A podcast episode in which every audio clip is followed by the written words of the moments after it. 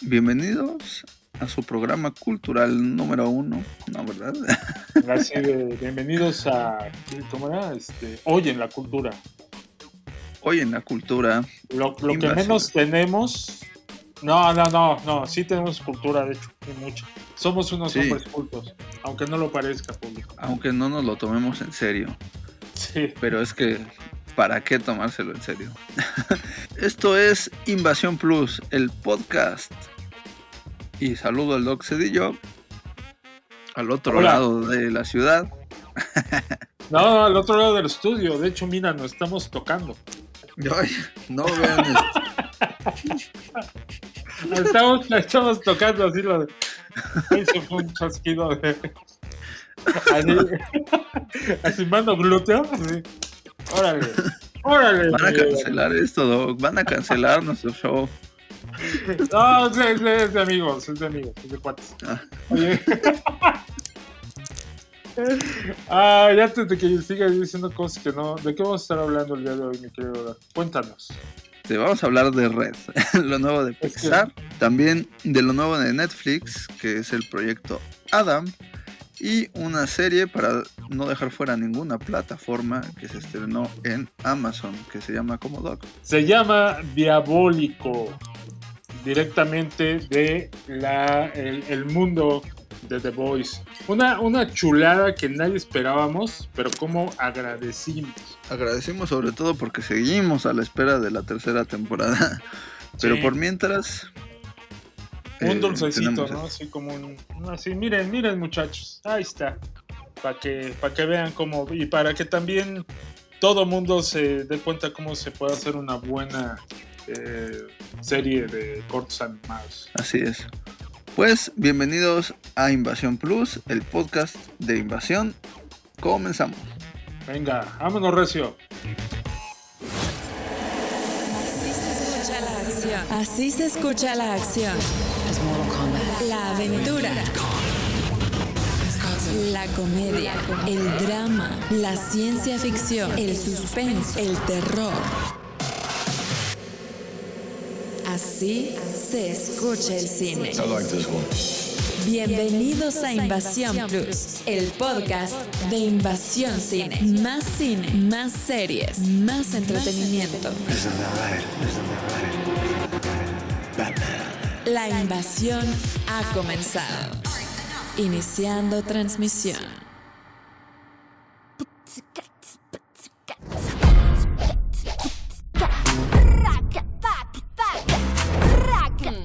Vamos. Soy Maylin Lee. Me visto como quiero, digo lo que quiero. Las 24 horas durante todo el año. Es muy loco. Pero no tengo tiempo para juegos. Esta vida es algo dura, ¿verdad? Este va a ser el mejor año de todos y nadie se interpondrá en mi camino. ¡Genial!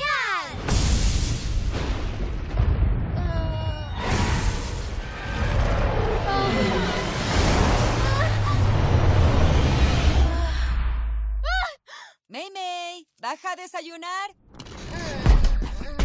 Ya voy. It's gonna be me.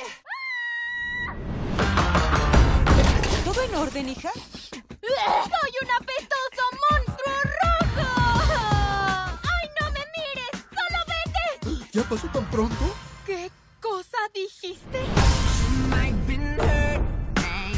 Nuestros ancestros tenían una conexión mística con los pandas rojos. ¡Es un chiste, verdad! Esta peculiaridad es herencia de nuestra familia.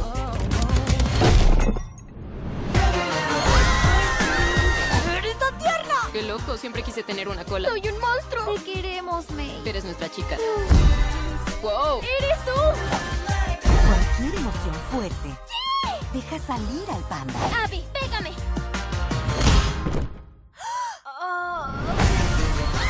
¿No ves lo peligroso que es? Vas a empezar a emocionarte y te convertirás en panda. No, te la puedo. Toda mi vida fui la perfecta y tierna Mei Mei. Pero tal vez me gusta esta Nueva York. Niña de mami.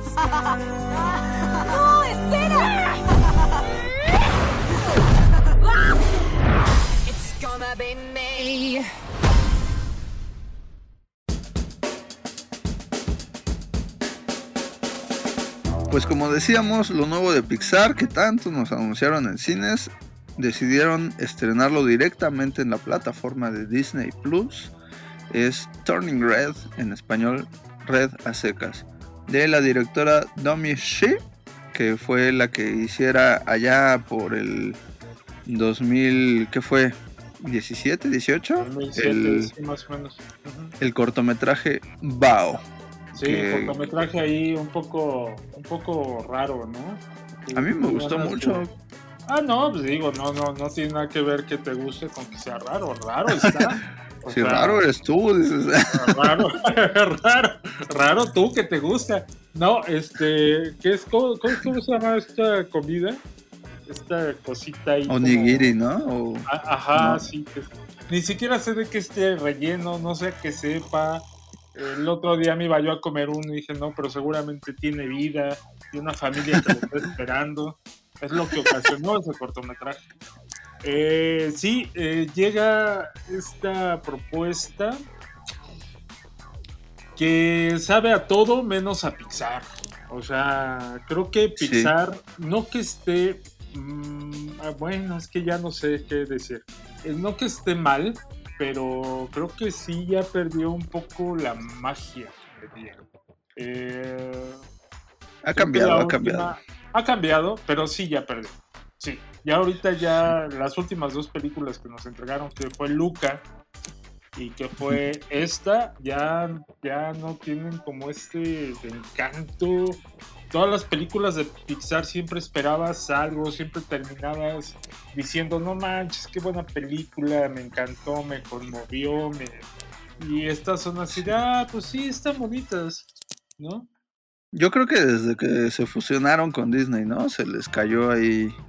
O sea, ya cuando el equipo de Pixar se fue a hacer Frozen y eh, Zootopia y eso, como que Ajá. dejaron con poca gente en Pixar y de allá para acá pues han hecho Coco, han hecho Soul, que son como las que han llegado a, a destacar, pero de ahí en fuera sí, sí Sí, están por debajo. Yo creo que desde que se salió John Lasseter, ¿no? De, Sí, sí, también. de, sí. de Pixar, como que ya le flojearon y dijeron, ah, pues ya tenemos, ya es marca, ya la gente dice Pixar y solita llega a los cines o en este caso a las plataformas.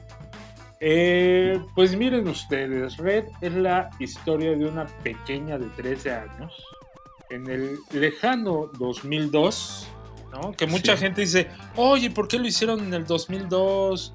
Y vi ahí una reseña que decía, pues porque son flojos los, los este, escritores. Y yo dije, no, pues más bien ahí la situación es que en el 2002 la directora tenía 12 años, ¿no?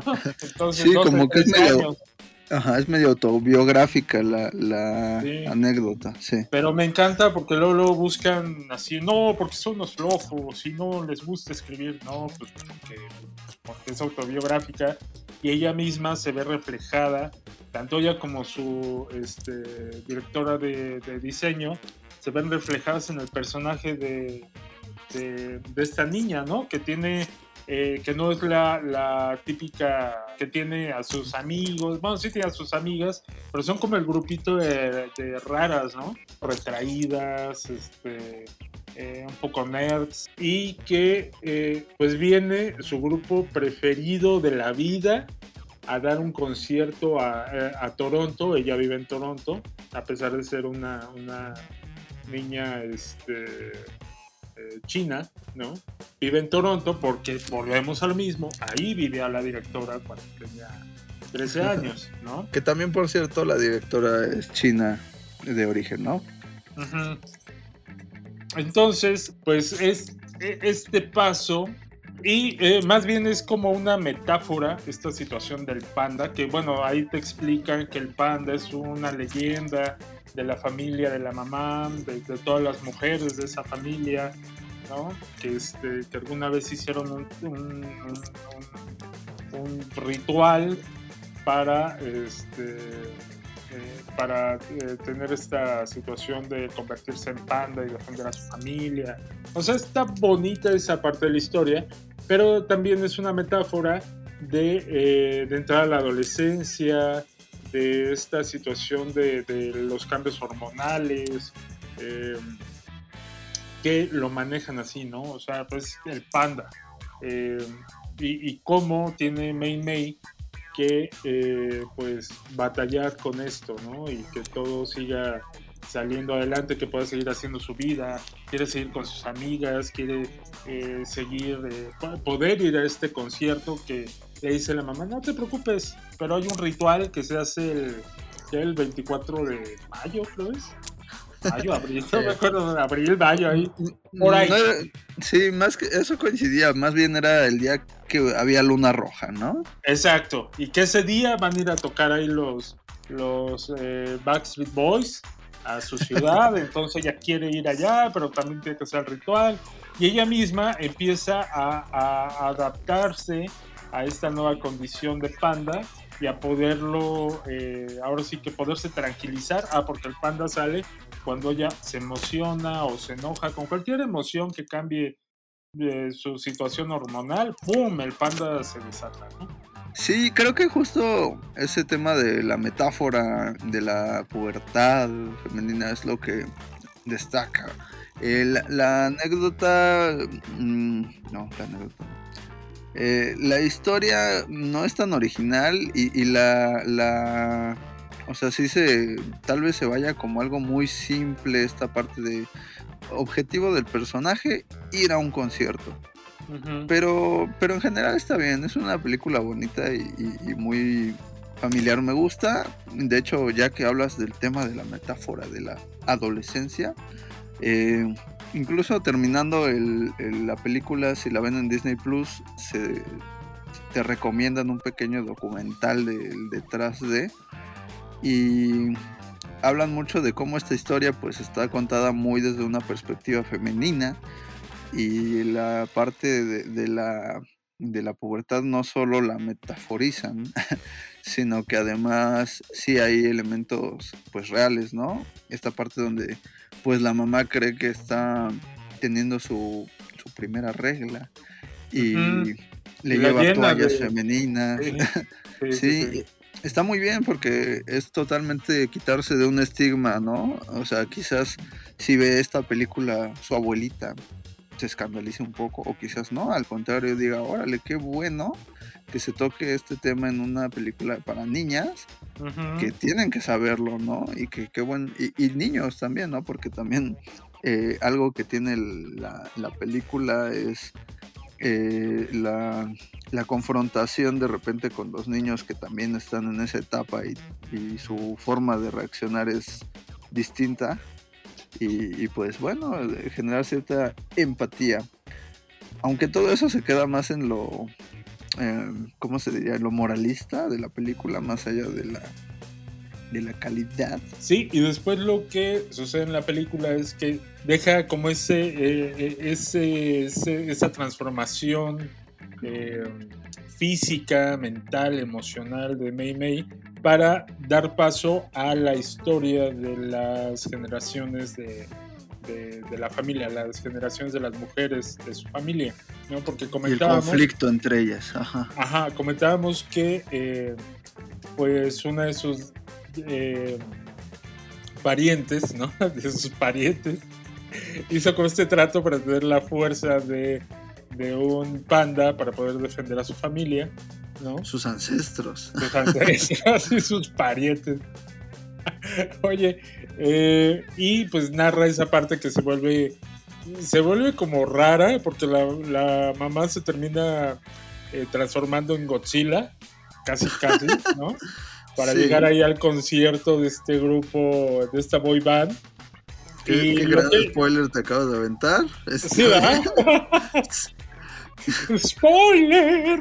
Oye, este, para llegar ahí y hacer, pues, desatar el caos. Ay, es que no sé, porque obviamente pues tiene sus notas fantásticas la película, ¿no? Pero pues no pasa nada, más allá de que dicen, sí, tenemos un nuevo Kaiju, en, aquí en, Toronto, en Canadá. ¿no? Pero no lo dice, no sé. Creo que sí hay como noticias de, bueno, ella dice, durante mucho tiempo se estuvo hablando de eh, lo que sucedió esa noche, tal, o sea, no, en realidad no lo vemos, que salgan como las noticias, ni nada así, pero ella sí lo dice y se comentó durante, y todavía la gente sigue comentando lo que sucedió esa noche. Entonces, eh, pero, eh. por ejemplo, es que justo cuando ella se transforma por primera vez en la escuela y escapa y corre por todos lados, eso sí sale en las noticias. Ajá. Pero, pero cuando aparece el panda gigante es así como, ah, otra típica noche en Toronto. Sí. Eh, y, después termina, ahí viene otro spoiler. ¡Spoiler! Este, ahí viene otro spoiler de cuando la boy band le ayuda a cantar la canción ahí, porque tiene un cántico ritual y la boy band ya tiene la versión remix del canto ritual, ¿no? bueno, ahí, hay que decir que el, chamán advierte, o, más bien el papá de ella, ¿no? Dice que, no importa que cantes, solo con que cantes desde el corazón. Ah, bueno, sí. Se justifica. ok, ok, ok, está bien, está, está bien, te lo compro, te lo voy a comprar, ¿no?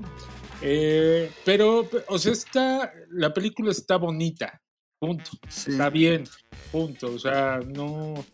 Ya si la nominan, sí, si la nominan al Oscar para el próximo año. Bueno, sí, eso sí, eso sí. Eh, a mí no me brincaría mucho que esté. Hay que ver qué pasa en este año. O sea, sí se me hace, como te decía, valiosa.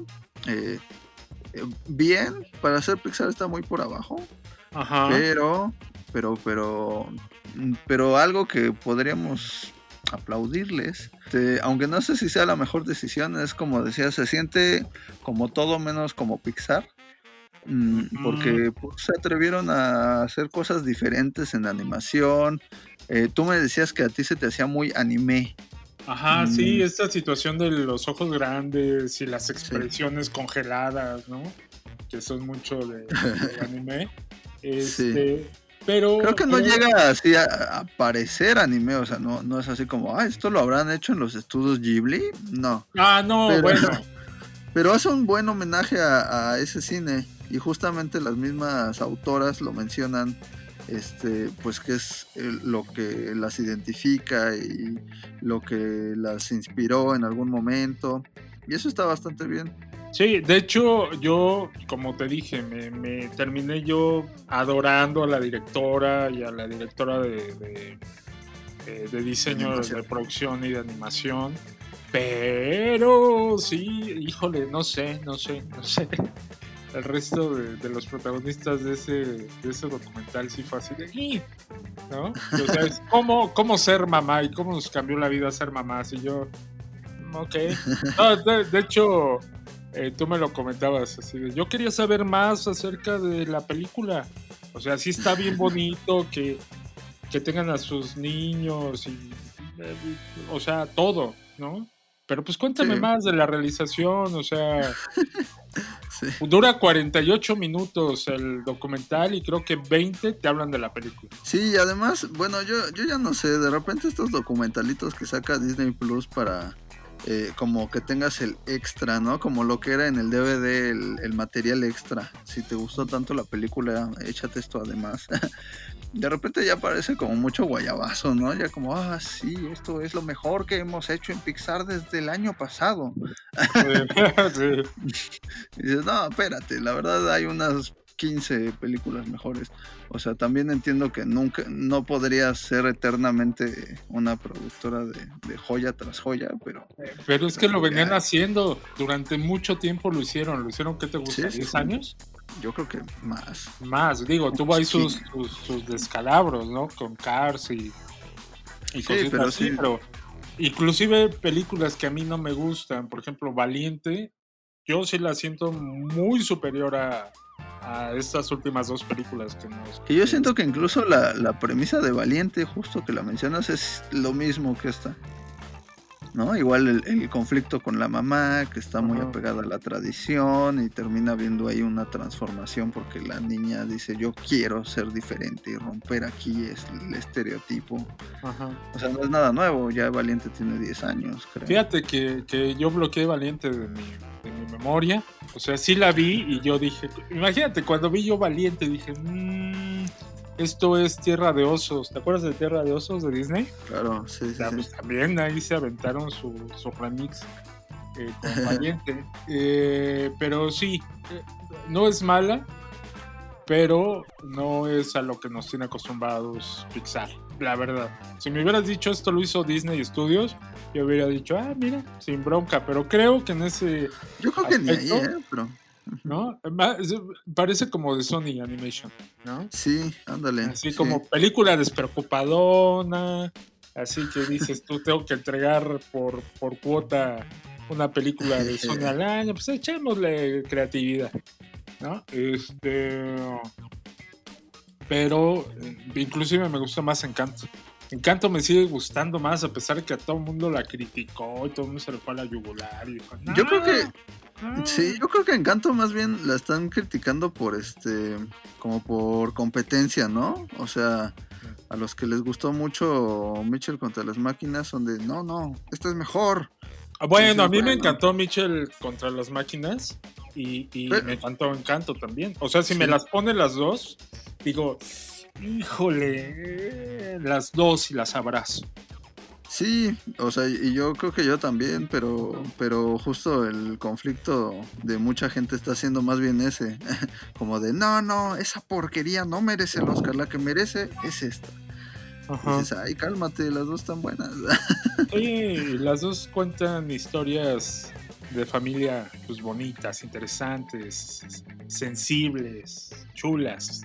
Eh, Sí.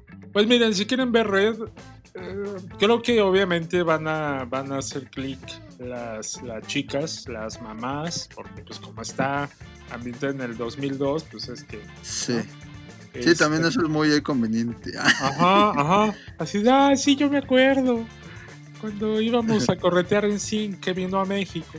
Oye, eh, y este. eh, Si no, pues, ah, pero también es disfrutable, o sea, no es mal producto, está bien, No. eh, te divierte, te entretiene y pues cumple, cumple a- a- así a, a regañadientes, ¿no? La Ah, ya, de ya, tampoco, tampoco, bueno, sí, o sea, Sí, como Pixar, Como sí. Pixar, sí. Si, como si se olvidan de que, ajá, si se olvidan de que es Pixar, eh, es otra cosa. Se te olvida que- Así métanse una borrachera para que se olviden de todo cuando la vean.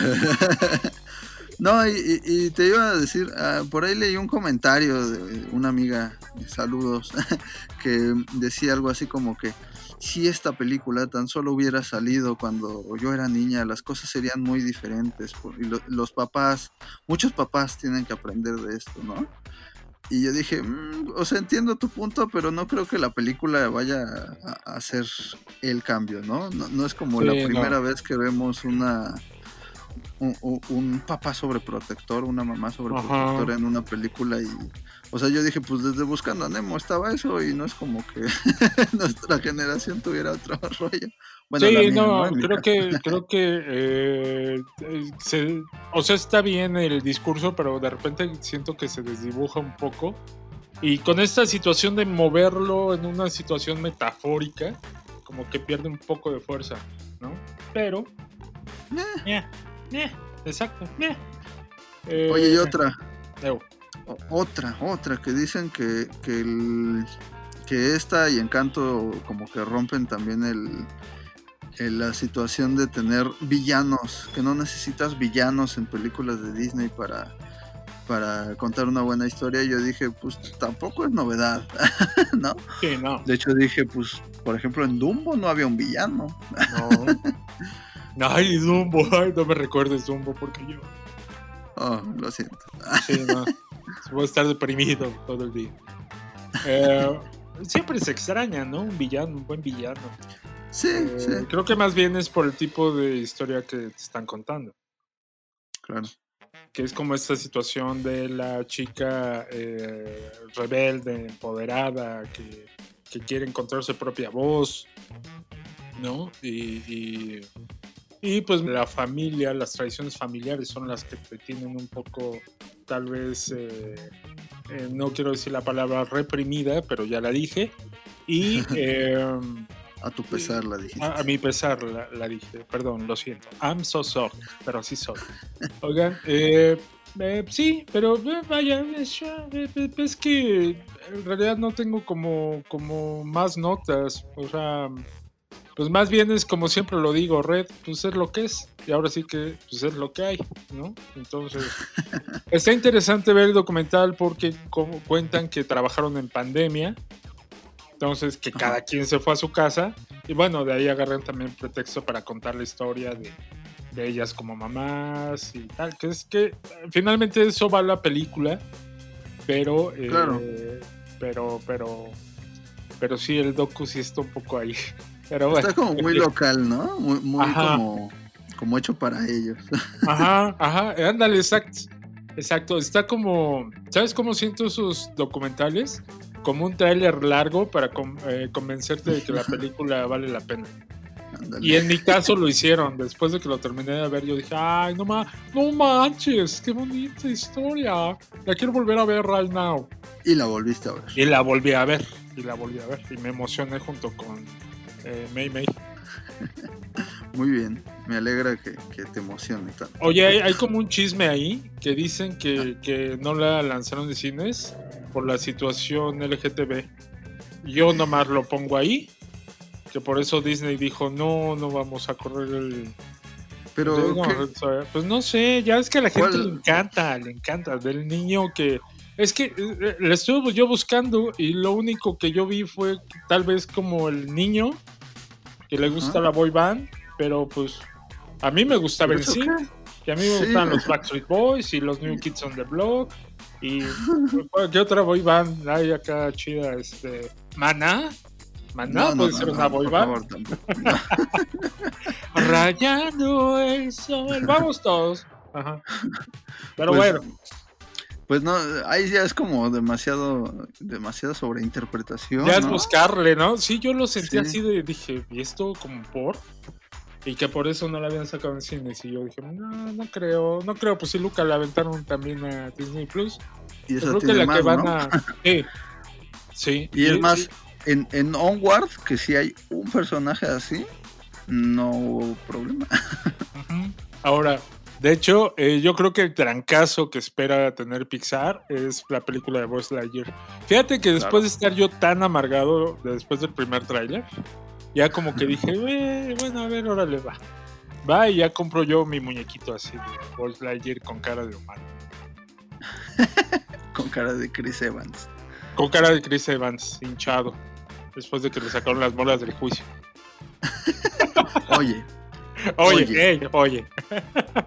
bueno, pues ahí está. Si quieren saber cómo convertirse en un bonito panda, vean Red y eh, sigan las instrucciones. Ah, no se mojen después de las 12 de la noche. Ah, no, esa es otra, ¿va? es otra que también, también, de todos modos, no se mojen a esas horas porque les, va a dar catarro. Síguenos en nuestras redes sociales. Arroba Invasión Cine. Invasión Plus, el podcast. What's going on, honey? It's the third time you've been suspended for fighting. I know, you'd think I'd be better at it by now. I don't understand you. Dad would. I miss him too, you know. But son, you need to think about your future. Because it's coming.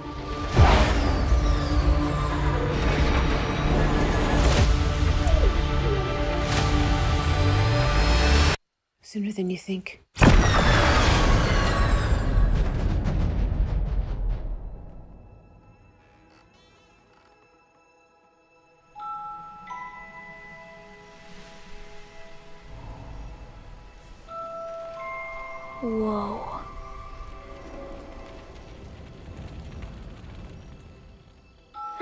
Should be out here. Who's there? Take it easy.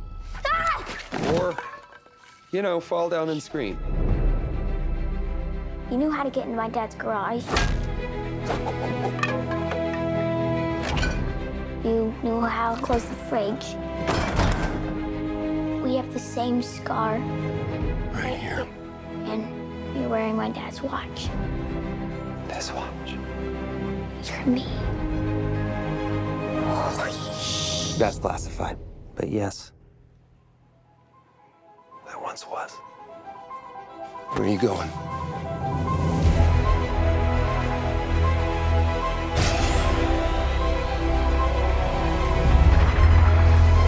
Time travel exists. This world, our world, everything has already been changed. That's why we're gonna put the genie back in the bottle. Adam?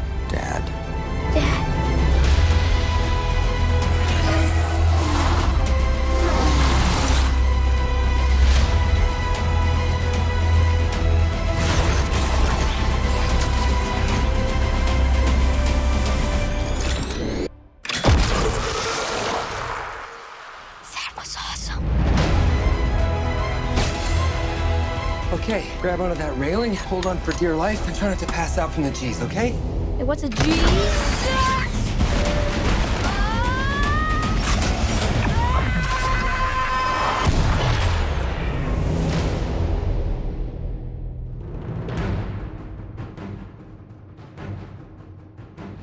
Y esta semana se estrenó en Netflix una película que se llama El Proyecto Adam. Eh, película protagonizada por el, el mil usos de, de- de Hollywood, ¿no? Que Ryan Sí. Reynolds, porque pues, le atora absolutamente a todo. Eh. Ryan Reynolds, mira, mira, el, el cast está muy bueno, en realidad. Sí, Ryan Sí. Reynolds, eh, Mark Ruffalo, Jennifer, Jennifer Garner, Garner. Saldaña y un Catherine niñito. Catherine Keener, y un niño que creo que, eh, no sé, a mí me cayó bastante bien. Esa vez es un poco insoportable. Pero, Pero, es muy, o sea, se ve que estudió a Ryan Reynolds. y es muy Ryan Reynolds de niño. Sí. Sí, eh, o sea, es insoportable. Este, que se llama Walker Scobell. Sí, que Eh, creo que es el corazón de la película. Este niño. Sí, mira, la película. eh, ¿De qué trata la película? La película trata de viajes en el tiempo, ¿no? Ajá. Híjole. Bueno, se trata de que. Eh, Es que está como, como raro, bueno, no raro, sino complejo de explicar rápidamente. Pero un piloto, un ¿qué es? Este policía, Mm, No, realmente. Pues como el piloto, ejército, ¿no? Sí, Ajá. ajá. Un piloto viaja en el tiempo del, del futuro al pasado para Ajá. buscar a alguien de su, de su vida, pero eh, lo persiguen porque sí, ¿no? lo persiguen porque sí, en el principio de la película. Sí hay un porqué, pero spoilers. eh, a Ah, de una vez, suelta el spoiler. No, no, no, no, no, espérate. ah, de una vez, no, no, ya suéltame. Ah, sí, déjame los spoilers. Entonces, el, el personaje del piloto regresa al pasado y se encuentra con su versión pequeña, ¿no? Su versión de 12 años. Ajá. Este. Hay que decir, el pasado es el 2022. Ajá, el o pasado sea, es nuestro viene del, del 2050 al 22. Ajá. Ajá. Y eh, pues se da cuenta de que tiene que eh, detener el, el- el proyecto del viaje en el tiempo porque pues, bueno. amenazan. Ya, ya me fui yo hasta. Sí, sí, sí. Porque amenazan la seguridad del mundo mundial. ¿no? O La, sea, la cosa es que él iba al 2018, pero llegó al se equivocó, 2022. se equivocó. No, pues porque le están disparando, pues. ¿Y qué? ¿No puedes poner atención en los numeritos? Pero justo ahí es donde entra su yo de 12 años, ¿no? Cuando eh, la nave en la que viaja no le deja manejar porque está herido y pues necesita, como se maneja con ADN convenientemente, este ocupa a su yo de 12 años para prender el botón. Cosa que, como por qué, pues el ADN no tendrá por qué alterarse si él está herido, ¿sí? Pues tu ADN pues sigue siendo tu ADN. O sea, no conocemos la tecnología del 2050, Doc. Yo no me atrevería a cuestionar. A decir así, no, si ya te estás este, desangrando, ya tu ADN pierde fuerza. Entonces es como, ya nada más alcanzas a meter la llave de, para encender la nave, pero no a darle la vuelta, ¿no? Algo así, se me hace... Bueno, la, película tiene un montón de cosas bien ilógicas. O sea, al final, ahí va ya los spoilers. ¿ah? Aguados con los spoilers. Al final, vemos que tiene un imán gigantesco. Este, y pues obviamente, pues tú dices, ¿cómo funciona un imán? Pues todo lo que sea metal lo va a traer. Y todo el mundo con sus anillos, sus cadenas, sus, este, cinturones, sus pistolas. Y yo, mm, pero eso sí, todo lo, que es conveniente, se va, ¿no? Y a pegar al, imán. No, por Dios, no. Así levantando su mano con su, con su, con su pulsera de reggaetonero. No dame la mano, te voy a ayudar. Así de, mm, ok, bueno, está bien. Mira, la película está divertida. Es que eso es... Está divertida y tiene momentos hasta conmovedores, sí, lo admito. Ah, sí. Como, como tú dices, el, momento cuando habla con su mamá. Bueno, aquí hay que contar la situación de que el personaje de Reynolds pierde a su papá en un accidente y eh, eh, él de pequeñito pues se vuelve como muy agresivo y muy eh, osco con la mamá y este y tiene como muy celoso y muy celoso y tiene como esa situación de, como cierto corajillo no por, por, lo que le pasó a su papá todo la trata mal y hay una escena donde el personaje de Ryan Reynolds ya bueno el personaje de Ryan Reynolds se encuentra con su mamá y platica. se llama Adam. Ajá. platica con su mamá y este le dice, no, pero lo está haciendo bien, es un buen chavo. Y sí está así como, ah, no manches. Que él sí te quiere, pero no. Ah, la frase, e, esa fue así, ¿cómo? Eh, ¿Te quiere más de lo que él sabe? Ajá. Sí, más de lo que. Es la misma frase que ella le dice. Sí. Sí. Sí, está bien, está. Ay, es que no sé, yo no me esperaba una película de ciencia ficción cargada de profundidad. Ah, no, no, no, claro que no. Eh, Ryan Reynolds. Ajá. Claro. Sí, Ryan Reynolds y además el director es Sean Levi, que es el mismo director de Free Guy, de la trilogía de Una Noche en el Museo, de Más Barato por Docena, o sea, es comedia ligera, familiar. No, no, no esperaría nadie algo así como, ay, me, rompiste la cabeza con tus teorías cuánticas, ¿no?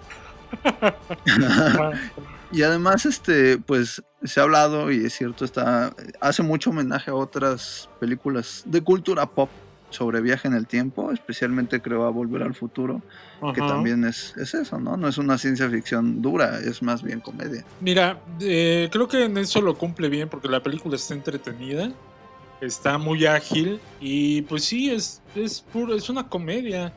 Entonces, pues sí es una broma, se molestan el niño y Ryan Reynolds, este, se dicen eh, chistes. Eh, o sea, yo no esperaba otra cosa es diversión pura, es acciones, son golpes, es... Eh, y, la verdad, digo, exceptuando un punto ya al final de, la película donde llegan allá lugares donde tienen que, que detener lo de los viajes en el tiempo, ahí como que siento que ya dije yo, ay, ya es mucho. Pero eh, termina, ya todo el mundo se va.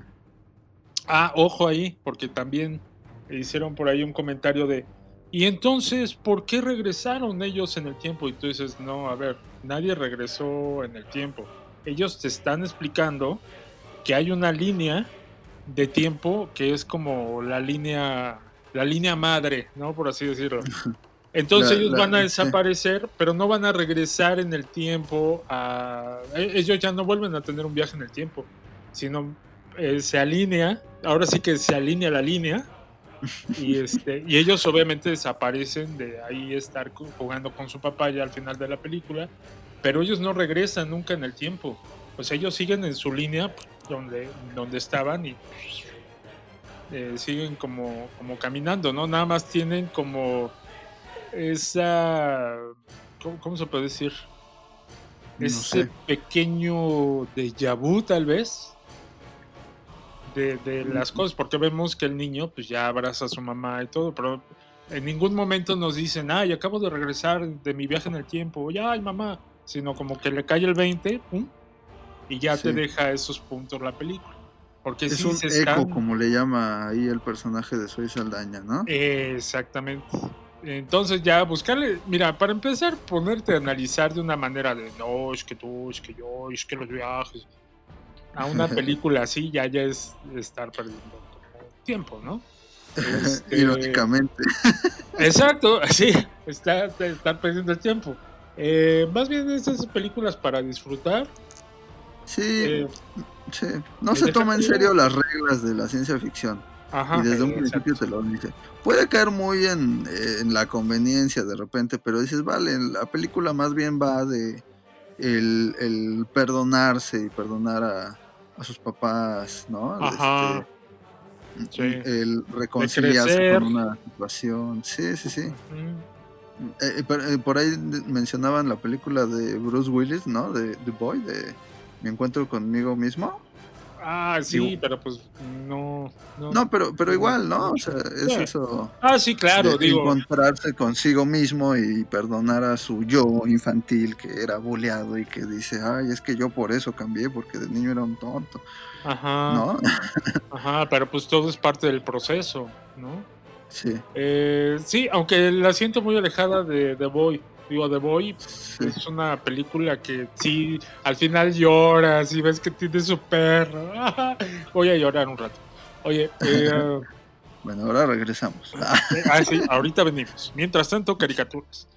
Eh, eh, me, me, gustó el final, que el personaje de Ryan Reynolds también tiene como esta situación de su, su recompensa, porque sí se, sí se encuentra con el personaje de Zoe Saldaña, que hay otro spoiler, es su esposa en la película y que la matan.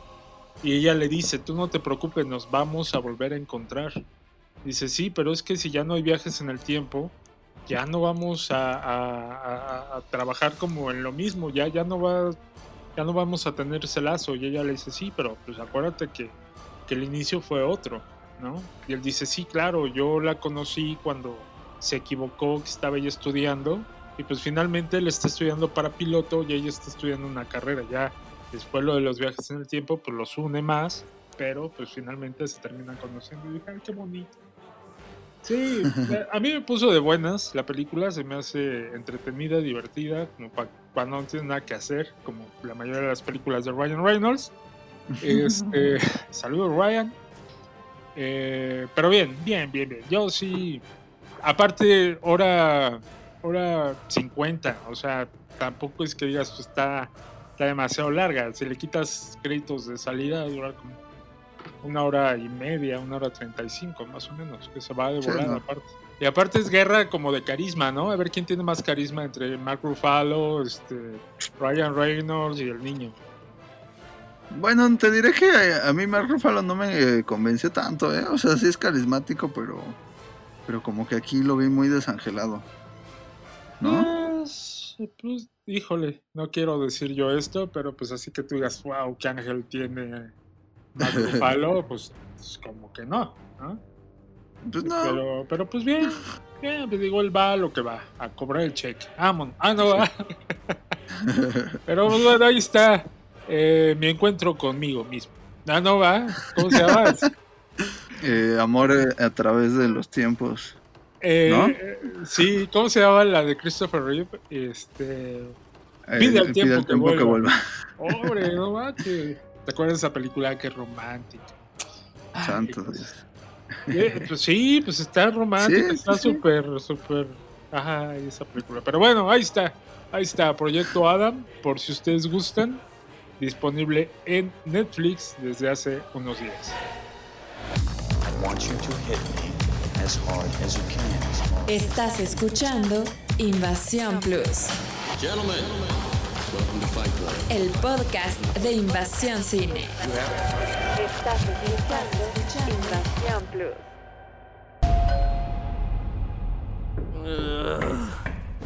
Go the fuck away!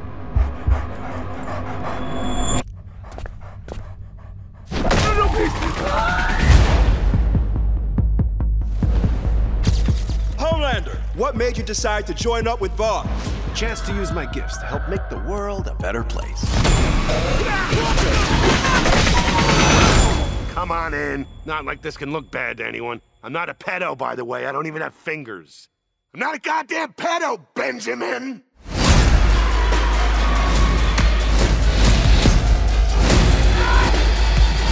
Oh, you guys really suck, huh?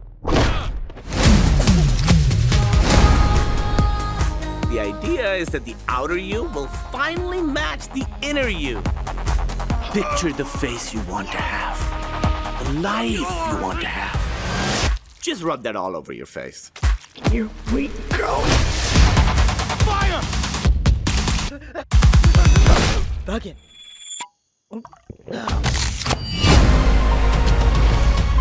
I understand your anger, but violence is never the answer. Fuck you, you fascist fuck!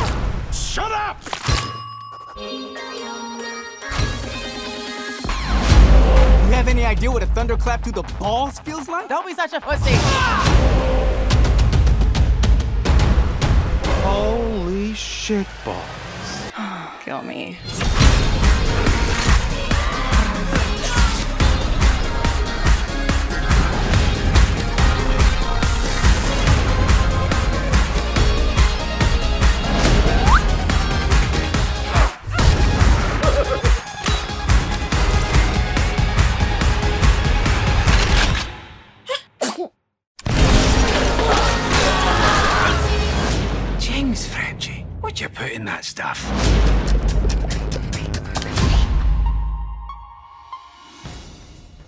Yes, us the boys.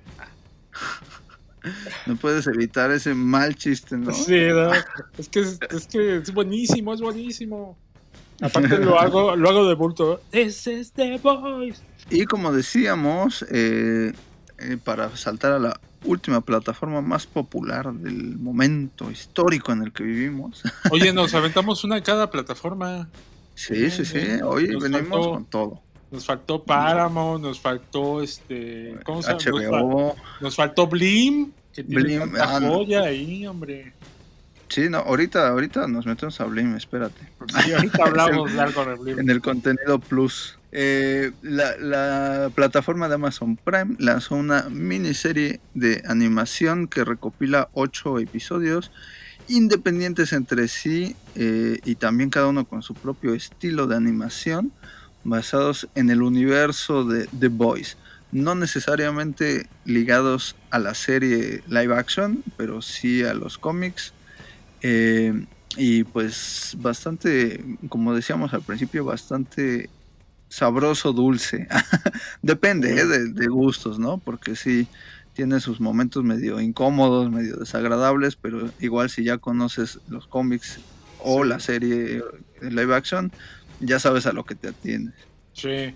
Eh, de hecho, a mí me sorprendió porque sí tiene como una gama de distintos estilos de animación, ¿no? Eh, bueno, los creadores, o, o vaya, los productores de, esta, de este experimento animado son Garth Ennis y Derek Robertson, que son los creadores del cómic, y eh, Seth Rogen y Evan Goldberg, que son los que hicieron el programa de, Amazon. Y bueno, pues ya eh, se, se unen y hacen unas cosas que, eh, te lo juro, pues, me la pasé pero como un chamaco en, en Navidad, hombre. Aparte, bien escritas, divertidas, eh, ocurrentes, eh, con su dosis de malicia, con su dosis de, de mala leche, eh, con sangre, sudor y lágrimas, ¿no? Y otros, otras excreciones. Ok, sí. sí, sí. Como tú dices, son ocho cortos.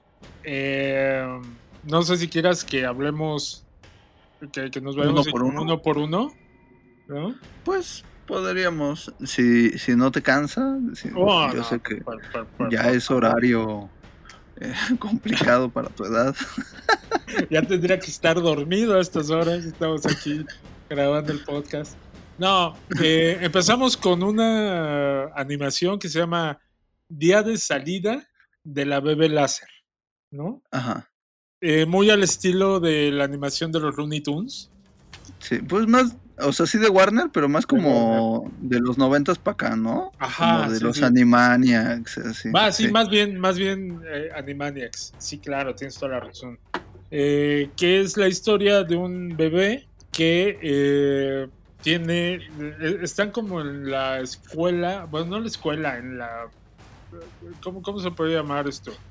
Mm, El criadero, no sé. Sí, es que do- donde tienen a los superhéroes, ¿no? Ya ven que les inyectan este o les hacen tomar este compuesto para que se conviertan en héroes y están los bebés descubriendo su- sus poderes. Entonces le dicen a este eh, trabajador de ahí que tiene que ver qué tan útil es su poder para pues futuras eh, situaciones de la vida, ¿no? Eh, y Para en la ese- empresa. para la empresa. Entonces en ese punto hace como clic con el bebé, eh, se empieza a hacer una relación ahí padre, padre hija, ¿no? Y este Sí. y, y la verdad está sumamente eh, agresiva la animación.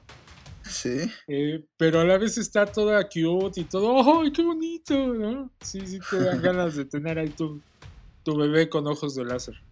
Ah, cómo no. Sí. Es muy útil, como lo pueden ver ahí en, la, en el cortito. Y, y hay que mencionar que este es un corto mudo completamente, ¿no? Ajá, No tiene ni un diálogo y, y- y cuenta mucho. sí. Y está escrito por Seth Rogen. Entonces, pues sí, tiene un montón de, de mala ondita, pero todo así como muy, muy tierna, ¿no? Así como sus películas, así que dices, ay, este está súper acá, pero ay, al final terminas así, ay, qué bonita película es Seth Rogen. Eh, Pues ahí está, e- ese a mí me encantó. El, el primero, de hecho todos, todos tienen su, su cosita ahí este, llamativa. El segundo corto, El segundo se llama así. Un corto animado donde unos súper enfadados matan a sus padres. Y de eso se trata. Exactamente tal como el título lo menciona. Eh, de nuevo, esta serie lo que sí tienes que para entender muchas cosas sí tendrías que estar familiarizado con el universo de The Boys, mínimo con la serie eh, live action. Eh, y aquí te mencionan, como decías, del compuesto B y los supers que, que se crean en, en Vogue. Sí es Vogue, sí, ¿no? ajá, Vogue. Pues hay muchos que les han salido inútiles, Defectuosos. Ah, sí, defectuosos. Pero a diferencia del corto anterior, a estos no los eliminaron, solamente pues por ahí andan, este, pues viviendo sus vidas inútiles con superpoderes como ser este traslúcido y traspasar absolutamente todo, pero no poder materializarse nunca, o Mm. ser un músculo gigantesco, Ajá. o, o algunas cosas más desagradables como tener este los las partes bajas en constante eh, calor, Ebullición, ¿no? Ebullición. Este uno que, que, que, que lee todos los papeles que hay a su alrededor. Sí, eso está bueno, así de, pero ¿cómo nos vamos a enterar dónde está el papel? ¿No? Van a buscar unas actas de nacimiento, ¿no? Creo que son. Y el otro, ese es mi superpoder, yo puedo leer todos los documentos, ok, va. Eh, a super velocidad, es lo que Ajá. dijimos, porque pues todos somos capaces de, de- de hacer eso. Oye, eh, esta me gustó porque está muy el estilo de Ricky Morty. Sí. ¿no? Está la animación pues muy, muy eh, irreverente. Que de hecho, inclusive Evan Wolberg es el creador bueno, un showrunner de la serie de Rick and Morty. Entonces, pues aquí se nota toda su mano, pero sí, eh, en la creación, sí, en la creación de los personajes. Y pues tenemos ahí el detalle es que, por ejemplo, hay voces eh, de algunos de esos personajes que son, por ejemplo, Christian Slater. ¿Te acuerdas de Christian Slater? Uh. Este, sí. Así Me sí, acuerdo. ¿no? Me Kevin acuerdo cuando Smith, íbamos. También. Ahí Chris, el buen Chris y yo. ¿no? En la primaria. ¿no? Eh, y pues, ¿qué pasa en este eh, cortito? Que estos superpoderosos de poderes inútiles eh, se quieren, buscan venganza de sus padres, ¿no? Porque pues finalmente los dejaron de- ahí a la, a la buena de Dios. Entonces van a cobrar venganza así con todas las letras, utilizando sus poderes para deshacerse de sus padres. Bastante violenta, bastante de mal gusto algunas cosas, pero también bastante divertida. Sí, no, no hay mucho más. O sea, como dices, eh, creo que el título dice todo lo que mm, vas a ver. Ajá. Pero, pero bien, divertida. Yo creo que el tercero es tal vez el favorito de, de- de su servidor. El tercero, a ver, arráncate. Soy tu traficante, se llama este corto.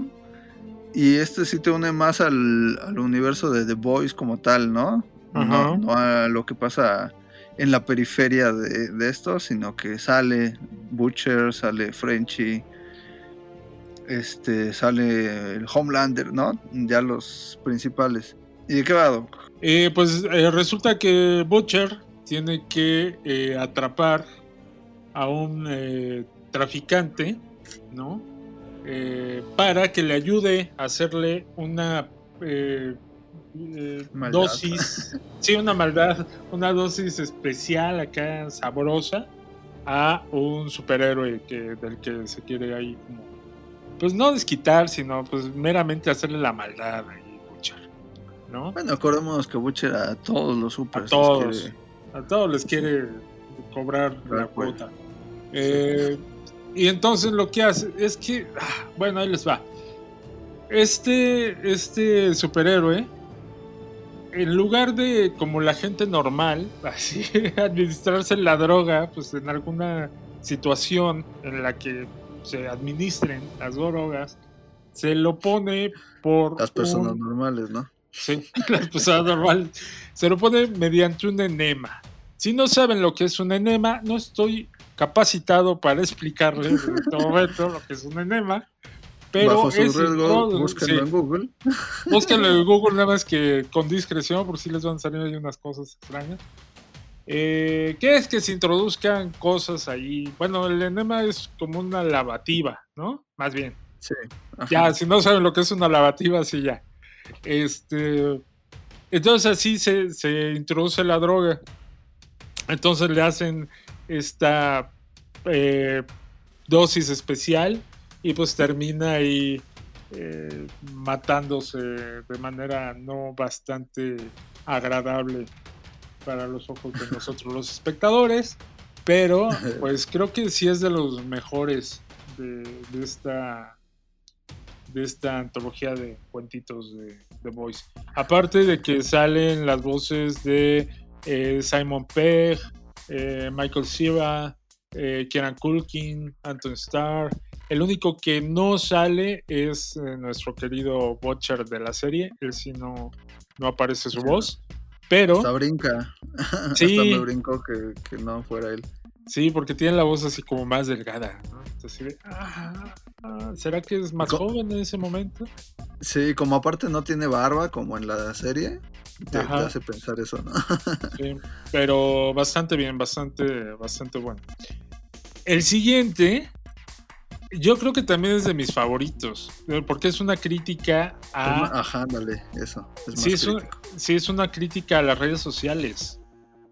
Ya cómo te transforman por querer agradarle al, al- al público y que todo el mundo te, te dé un like, todo el mundo te siga, eh, todo el mundo tener como esa situación de falsa eh, fama. Aceptación. Aceptación, exactamente. Que se llama. Se llama Void, el del 3D. ¿No? Que es la historia de Void, que vive en el 3D. que está enamorado de una chica que no lo pela porque él es como bastante.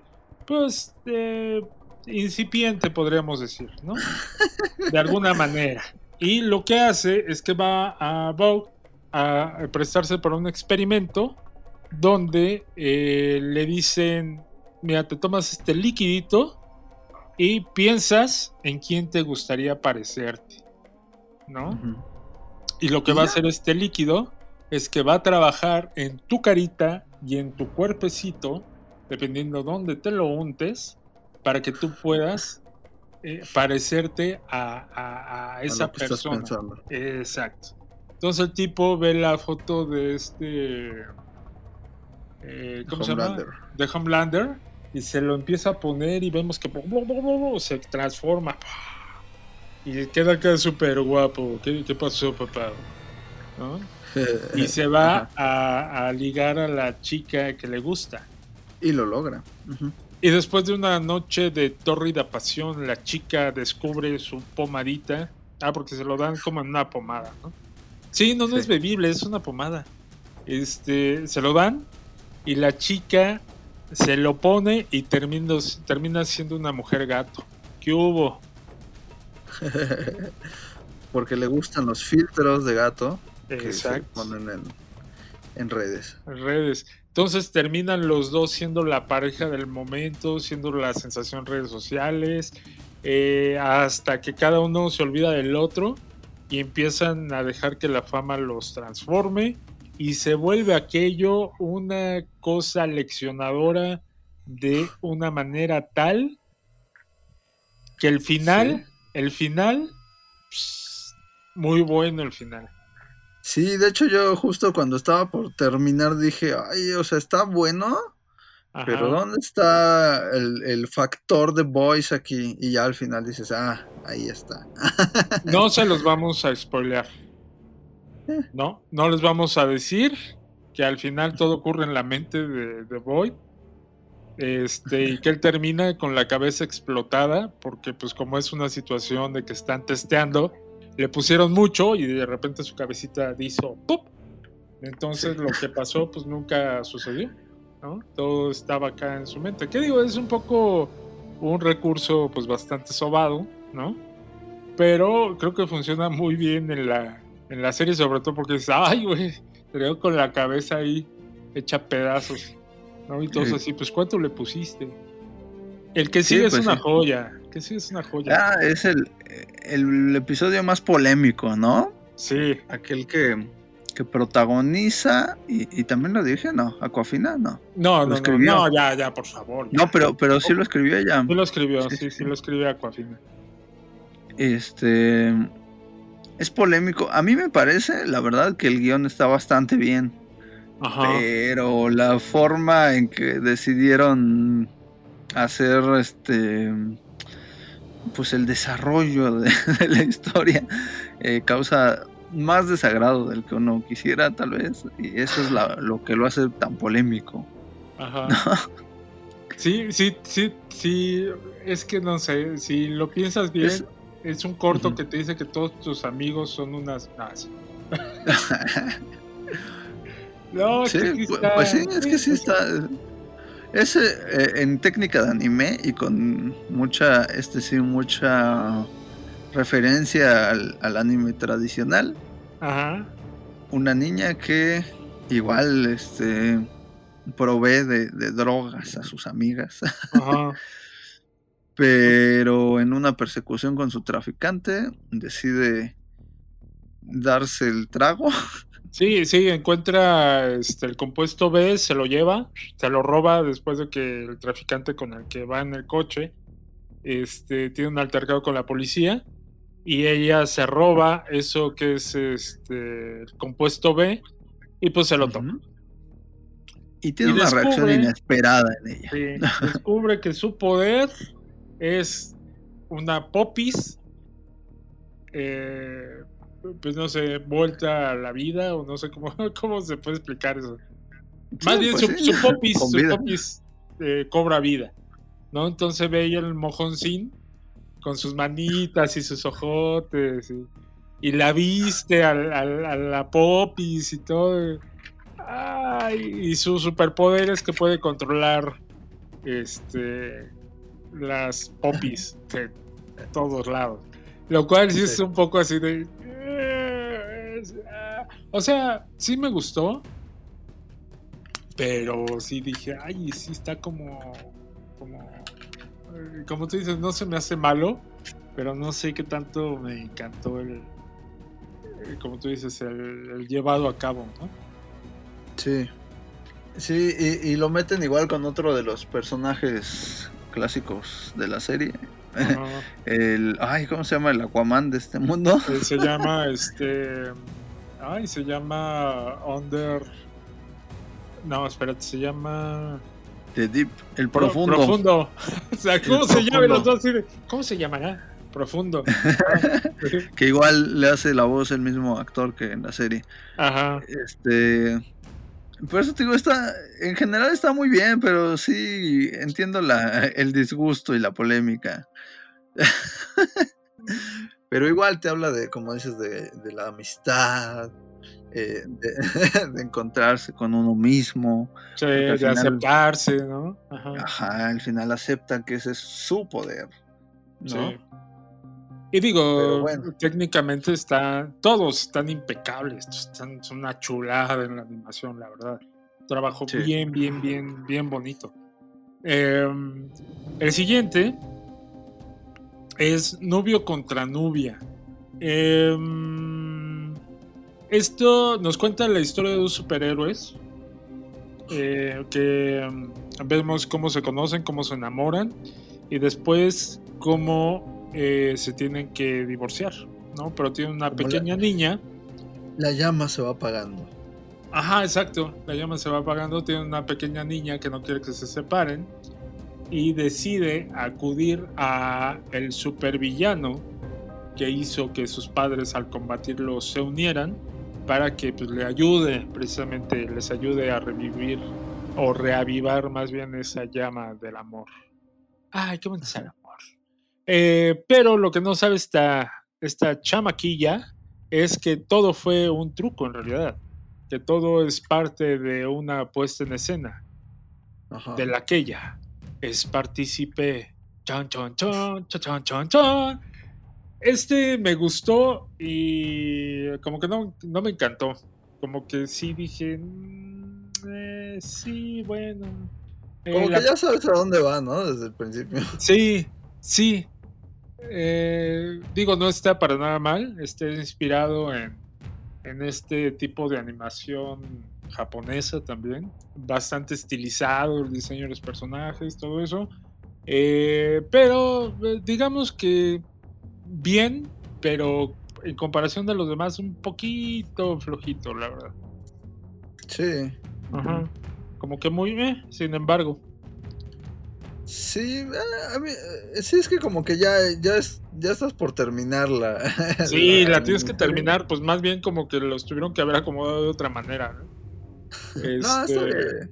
Tal vez si hubiera sido el primero, si hubiera dicho. "Meh".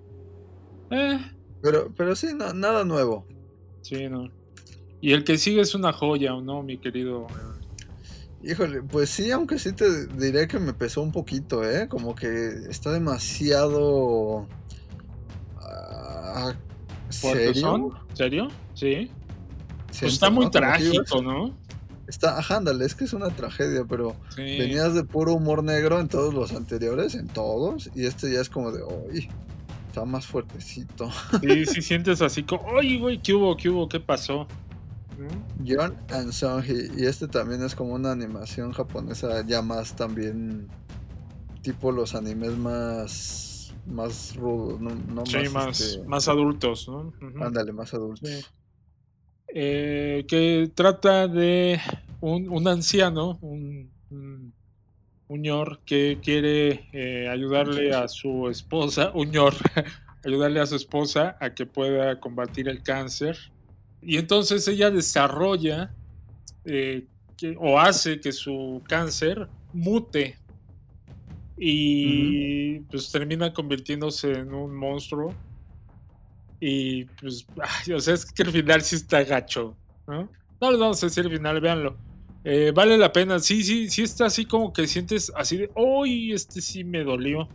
¿no? Porque aparte, Ajá. pues es como muy nostálgico, lo que ella le dice, eh, la relación de ellos dos, ¿no? La preocupación del esposo por su, por su mujer enferma. Todo el sacrificio que hace, porque Sí. él trabaja en el edificio de Vogue, ¿no? Y, Y sacrifica todo por ella, sí. Sí, está, está bastante, bastante bueno.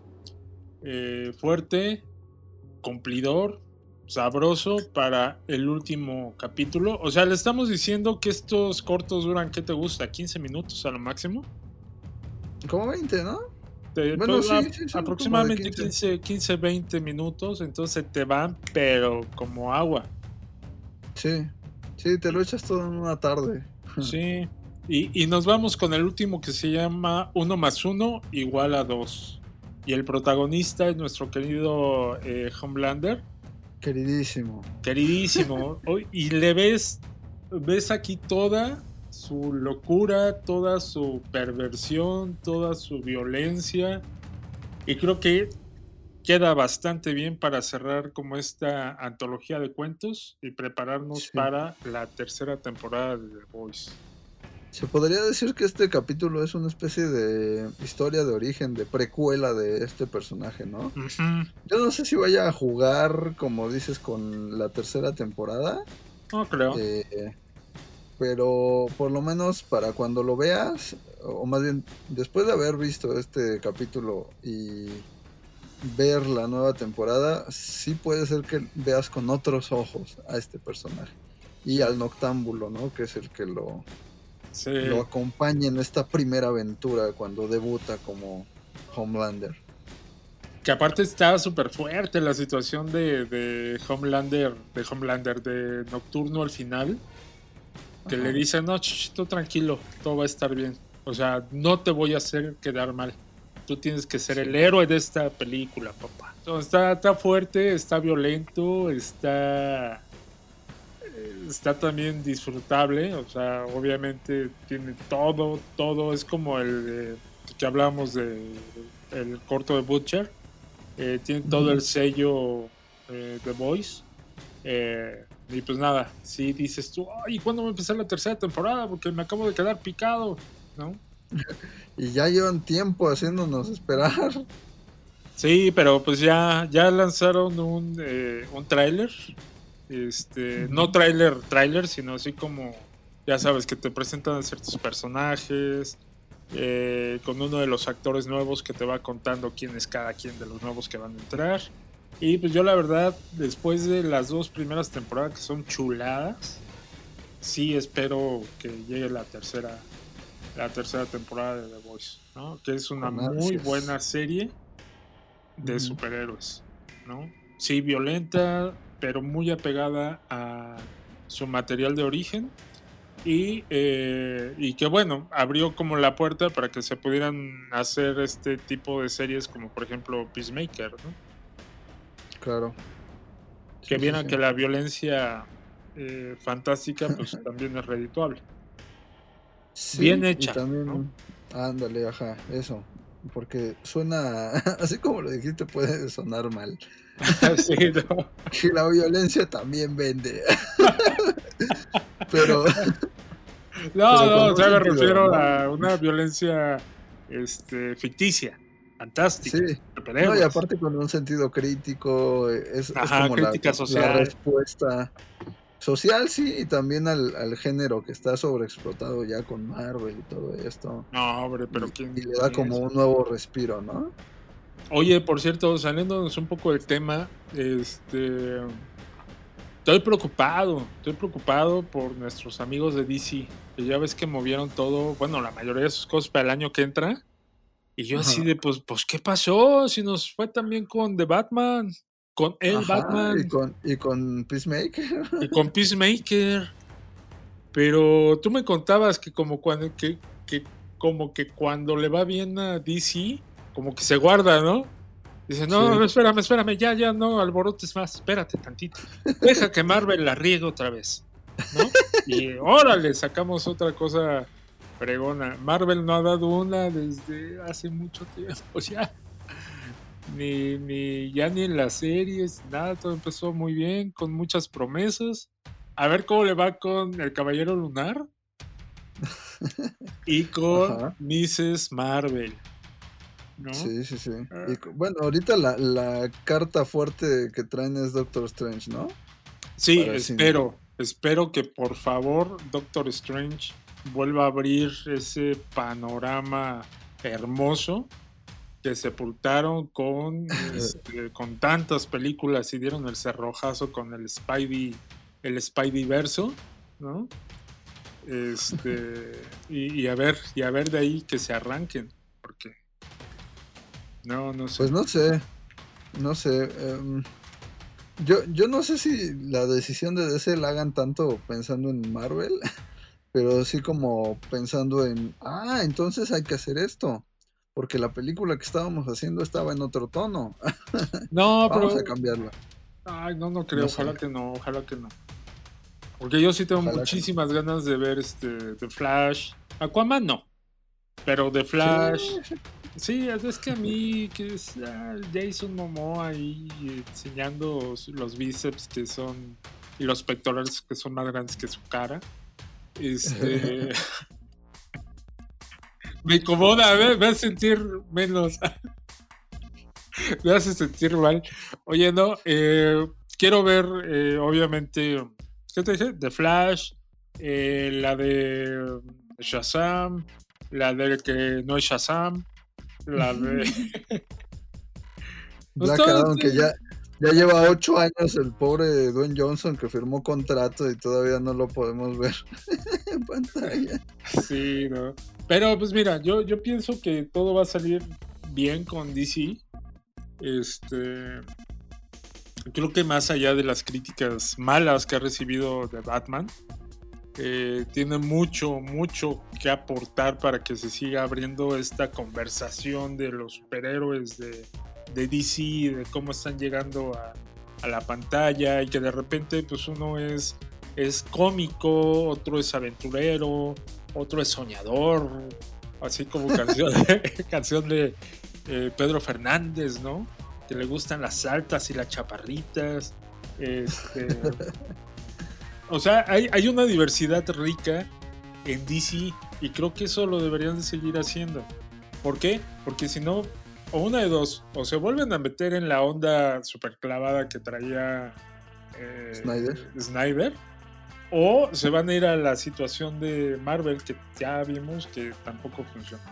El problema de Marvel es que mató a sus gallos, a sus gallos no, a sus gallinas de los huevos de oro y pues ya no supieron qué hacer para no moverse. Y ahorita pues con lo del eh, multiverso quieren ver qué salvan, pero pues ya lo veo complejo. Si no funciona Doctor Strange, si no hacen una genialidad ahí que tienen con qué hacerlo porque Sam Raimi dirige, lo veo complicado que se recupere Marvel. Híjole, qué, qué declaración tan grave. ¿Y quieres otra declaración grave? The Batman es la película que le gustó a Martin Scorsese. Nah, ¿Sí? Ya ya- ya cambió de parecer. ya hablamos. No, pero si viste que este que J. Simons dice que no la ha visto, pero que con lo de Spider-Man ya no sabe porque no le entiende nada lo de los multiversos. Ah, es que sí, está- bueno, es que Spider-Man fue una. Fue, fue así como el poder de la, del cortometraje de Aquafina, ¿no? Este. fue a hacer popis algo que pudo haber funcionado mucho mejor. Si hubieran tenido un guion, si hubieran tenido un escritor, si hubieran tenido un director, ¿no? Este, si hubieran tenido sentido común para hacer esa película. Pero en fin, ya, ya no voy a hablar mal de Spider-Man. Ya. Voy ¿Ya yo- ya no, ya, se acabó. Si quieres hablamos mal de Roma, pero ya de Spider-Man ya no. pues ahí está. Eh, vean Diabólico, que es estos, eh, esta antología de cortometrajes bonitos, chuladas, bien hechos, divertidos, eh, enternecedoramente agresivos, violentamente románticos. ¿Qué más? No sé, no sé. Este, te salpica de, de creatividad, te salpica de, de, de cosas curiosas, Emociones. emociones, te salpica de sangre. ¿no? Pues bueno, hasta aquí este programa con sus recomendaciones nunca faltantes de qué ver en la plataforma que tengan contratada. Ajá. O no. O no. Guiño, Así, guiño. O no, guiño, guiño, así. O se van a la oficina a verla, ¿sí, no? A las oficinas ahí de las productoras a verla. Y pues nada, como ya saben, aquí estaremos siempre que se suscriban a nuestro canal. Eh, diría que semanalmente, pero a veces se complica eso. Así que eh, constantemente. E- Es el único podcast que sale semanalmente cada 15 días. ¿no? Ok. Ahí está, ahí Sí. está. No se olviden también de seguirnos en YouTube, Invasión Cine, en donde ya estamos eh, en esta semana hablando de nuestro especial del Oscar. Para que no se lo pierdan, nos consulten antes de llenar sus quinielas. Exacto, sí, y ya si se ganan algo, pues ahí nos echamos un Se grito. mochan. sí, sí, nos Sí. echamos un grito. Se ponen la del pueblo. ¡Vámonos, perras! Sí, bueno, ya. Ya no dejes ver cosas en la televisión. Me mimetizo. Sí, ya, ya te vi con la cara toda pambaseada. Sí, sí, sí. Qué horror. Qué, pues, fea- qué feo que seas así. hasta aquí llegamos. Yo soy Ebert Gabriel. Y yo soy el Doc Cedillo y eh, recuerden, este podcast lo hacemos con harto cariño, harto amor y harta enjundia y harto hígado para ustedes. Eh, porque esto se llama, ¿cómo se llama mi querido Ever? Se llama Invasión Plus. Y nos escuchamos en la próxima. Bye bye. Ay, tu babay es un, es un poema. chicos. La invasión ha terminado. Invasión Plus, el podcast, es una producción de Esa es la idea Studios en la Ciudad de México. En la Ciudad de México. It was a really good plan, too. Producción general, Enrique Doc Cedillo y Ebert Gabriel Ortiz. Locución, Michelle Luna. Más cine, más series, más entretenimiento. Invasión Plus.